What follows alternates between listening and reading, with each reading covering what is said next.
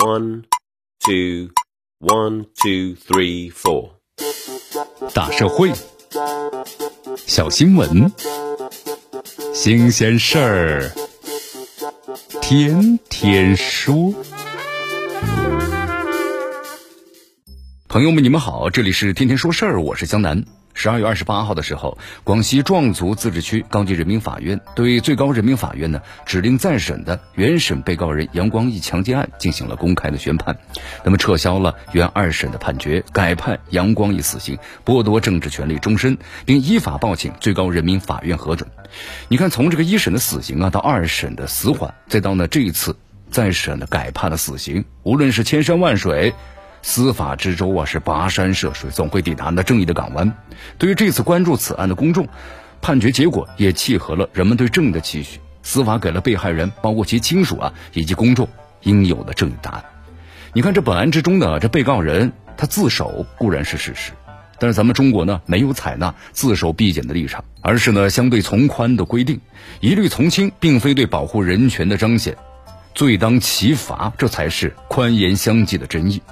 广西高院呢，在审的过程当中，用了四个级对杨光义进行了做出了决定，包括呢，犯罪手段极其残忍，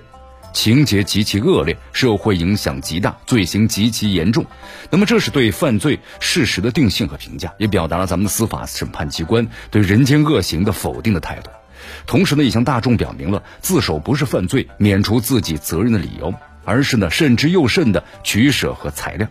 自首不是免罪的减罪金牌。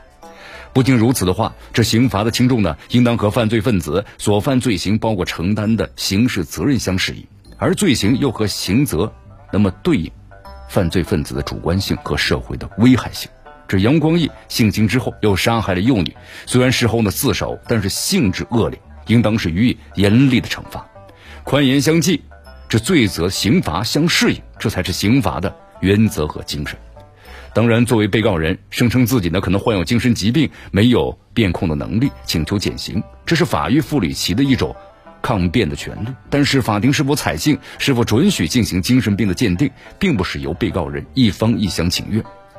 对于性侵未成年人犯罪的量刑，刑法是最后一道坚固的防线。从近日召开的最高人民法院学习贯彻良法加强新时代少年审判工作座谈会强调。对于性侵未成年的犯罪，那么被判处呢重刑乃至死刑的，坚决依法严惩。到十二月二十六号，通过刑法修正案十一，明确奸淫不满十周岁的幼女的，最高可判处死刑。那么再到这个百香果女童案，再改判死刑，就释放出了最严厉的手段打击犯罪，以最周密的措施保护未成年人权益的法治的信号。这里是天天说事儿，我是江南，咱们明天见。